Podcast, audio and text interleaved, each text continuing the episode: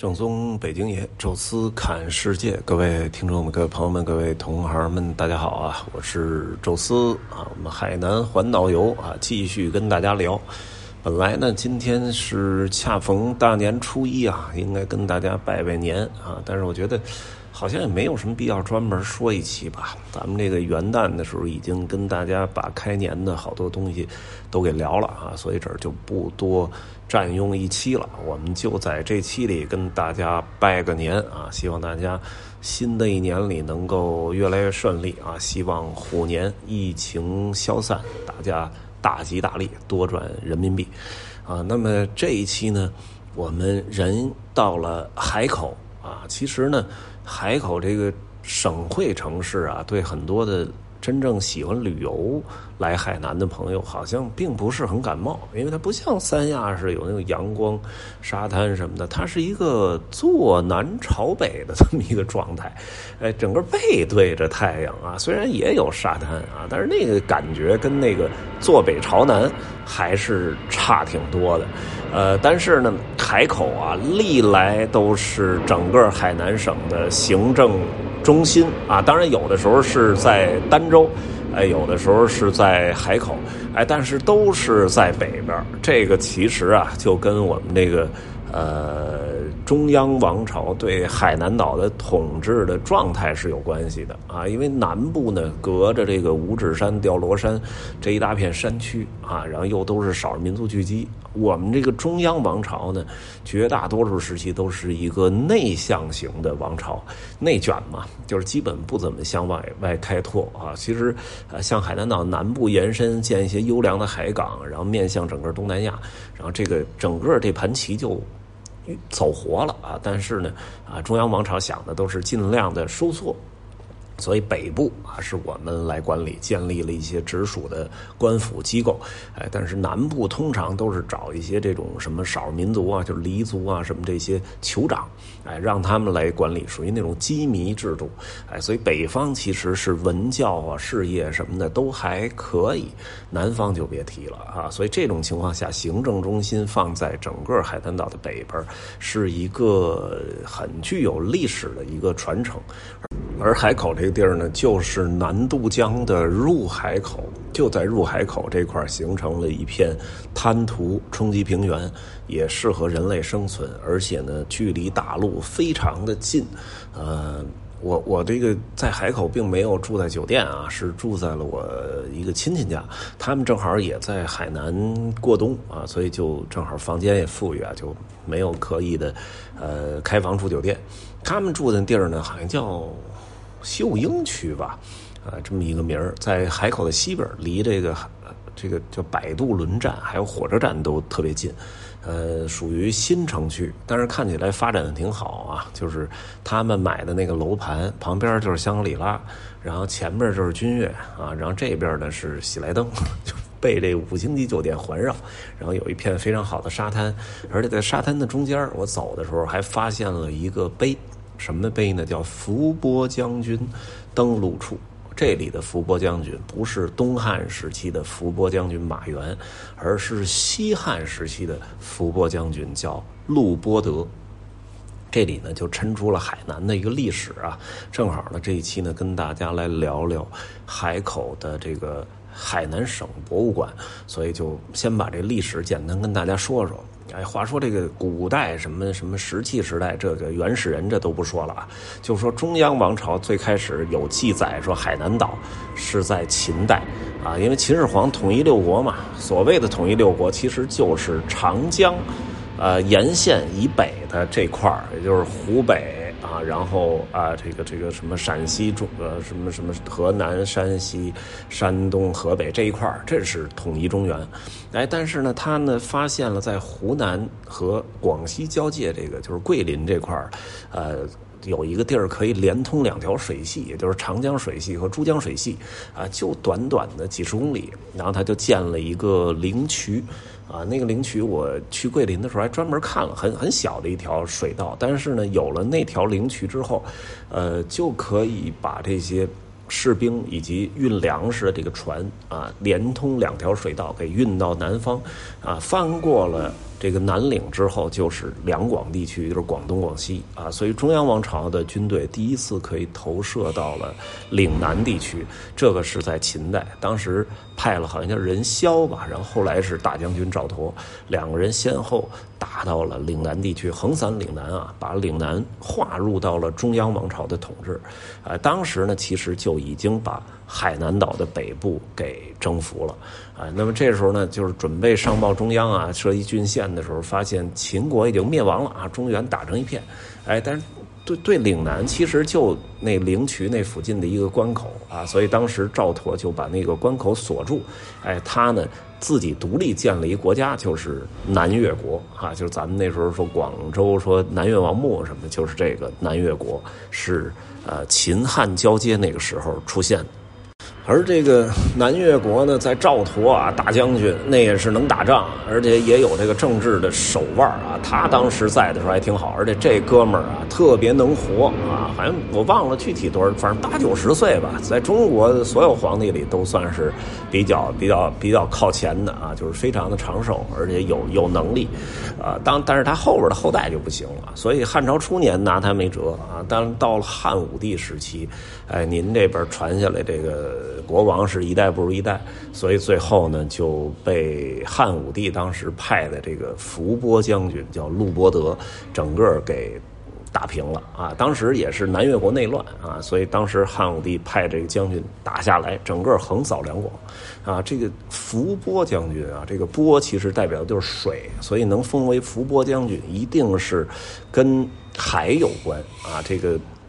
当时的伏波将军陆伯铎是下到岭南啊这块海南岛这都有海。东汉那伏波将军马岩呢是平这个交趾，也就是现在越南啊，所以都跟南方的这个海有关。平的伏波将军，这陆伯德呢就后来到了海南，还在这个海口这儿登陆啊，在这儿确立了统治，所以从此啊海南就成了中央王朝的统治之地了啊。话说这陆伯德啊，后来呃还跟霍去病。北征过匈奴啊，到晚年的时候呢，呃，让他呃给他这个设立在居延海边上设了一个要塞，叫居延塞，就是现在的内蒙古额济纳旗那块啊，居延海到现在还是个旅游景点然后那块的一个要塞，他一直生活在那儿，然后是在那儿去世的，等于真是南征北战啊，为了大汉王朝，也是汉武帝时期，就是这种呃到处这个征伐的一个代表性人物。他呢，我们就不多说了啊，我们再说的多一点的呢，就是海南的继续延续下来的历史啊。那么海南呢，再往下呢，实际上，呃，到了三国时代是胶州的。一块儿啊，也就是孙权所领占领的胶州，还派过一些官员到这儿来统治。然后，另外呢，南北朝时期这是南朝的属地。哎，到了隋唐年间的时候啊，在这里确实设立了更更准确的一些郡县道路哈，就是啊来来管理这里啊。唐朝的时候呢，李德裕被贬到这里。呃，当一个流官啊，那时候被贬到这儿就跟流放差不多。啊，唐朝时候有李德裕，宋朝的时候陆陆续续有什么李纲啊、李光啊，什么呃这些人啊，所以一共是四位啊，都是南宋时期主张呃抗金的啊，就跟岳飞站在同一条战线的啊，那最后都给发配到这个岭南的海南地区啊。那么这这四个人和。李德裕组成的五个人，后来专门在海口有一个地儿叫武公祠，就是纪念这五个人，因为他们流放到这儿，并没有，呃，就彻底放弃，而是继续在这里励精图治啊，开展文教，啊，教育了很多那种懵懂的小朋友啊，然后让他们学习四书五经，啊，最终啊，到了明代的时候。大爆发啊！出先后出现了像邱瑞啊、海瑞等一批的就这种才子啊，这个是教育的一个持续性的一个成果。这来自于武公祠啊。当然，除了这五位之外，比他们更有名的是苏轼苏东坡，他曾经也被流放到了儋州。啊，就是海花岛那块儿啊，就是儋州当那儿还有一个苏公祠啊，就专门还有东东坡书院啊，都都能够看到。据说啊，你背六首这个东坡的这个诗句啊，还可以免费进去啊。不知道现在还有没有这个这个规定了啊？但是呢，他在儋州待了四年。那在黄州的时候发明的什么东坡肉、东坡肘子，啊，在杭州的时候发明的这个叫花鸡啊，什么东坡鸡、东坡鱼，啊，然后到了这个惠州的时候吃荔枝啊，日啖荔枝三百颗，而到了儋州，烤生蚝啊是他发明的。据说呢，他还给这个友人的写信里边提到了，说这个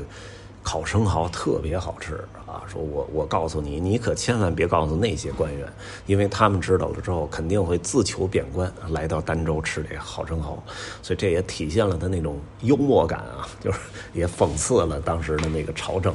啊，这个挺有意思的啊。那么呃，这些人开始啊，到了。呃，到了这个这个元代的时候呢，海南叫海南海北道，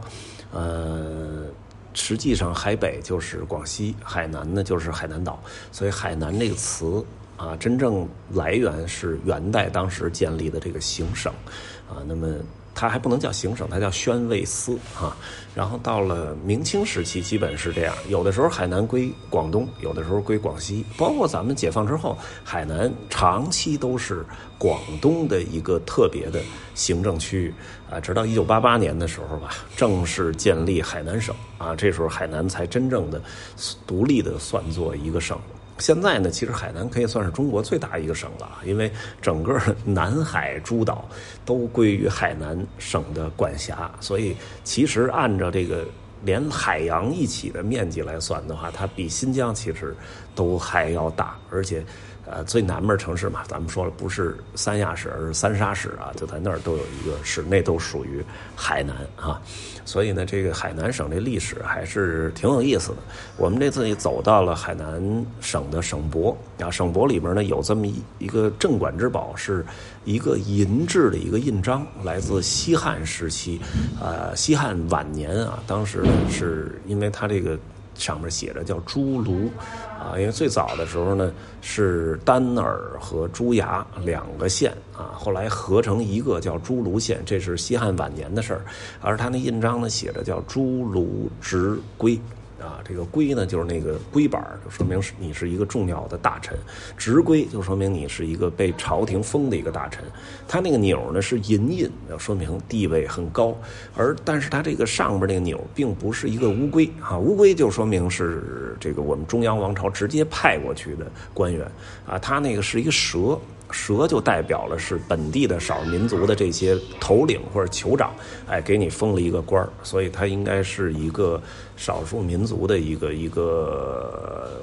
管理者，然后一个贵族，哎，为什么在？南方就是海南的南部发现这印章啊，可能据说也是，呃，打仗啊遗失了，或者是人就战死了，直接把那印连一块埋起来了，沧海桑田的，最终是在一片橡胶林里被一个呃普通老百姓给挖到了啊，然后后来是下乡啊去这个考察这个文物的这个。呃，工作人员发现了啊，最终呢是给收集上来啊，那么放到博物馆，成为了整个海南省的镇馆之宝啊。不但年头长啊，两千多年了，同时呢也证明了中央王朝在海南岛的统治也超过了两千年。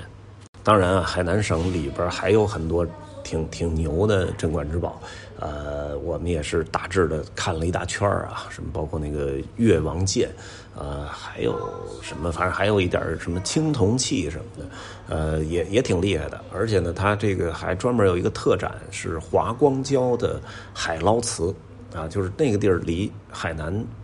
岛这个不太远，啊，是一个礁石啊。据说在宋代的时候呢，有这么一个船在那儿沉没了。哎，我们现在有这个技术，可以把这个下面的很多的这种呃散碎瓷器啊，包括船的船体的一些碎片给打捞上来。所以在海南省博专门有一个区域是海捞瓷，啊，这个也挺有意思。我还专门看了一个黄花梨的一个展区啊，海黄那可是现在中国最名贵的木材之一啊。所以整体看下来，觉得。海南博物馆啊，你要真是说所有东西都看一遍的话，也得一天的时间。哎，好东西还真的挺多，不虚此行。话说现在中国的省博啊，就没有一个特别怂的，一个比一个强啊。你别看海南这地儿，按理说都是化外之地啊，结果真的看下来觉得挺有意思的，而且这个整个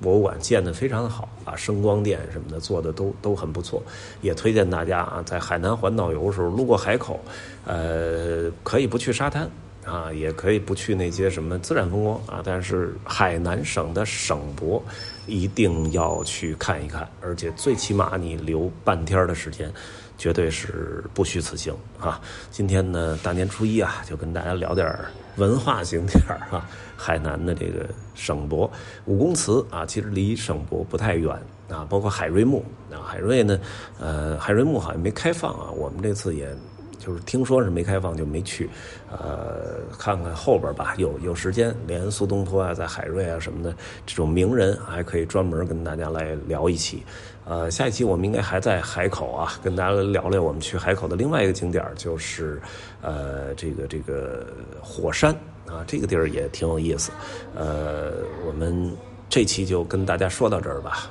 有什么想说的，欢迎大家在音频下面留言，也欢迎大家加入听众群讨论。呃，微信搜索“宙斯”的微信号，这六字汉语拼音全拼，加入之后会邀请您进群。也欢迎大家，呃，关注我们的另外一个呃这个音频节目《宙斯侃欧洲》啊。这一期就说到这儿啊，咱们下期再见。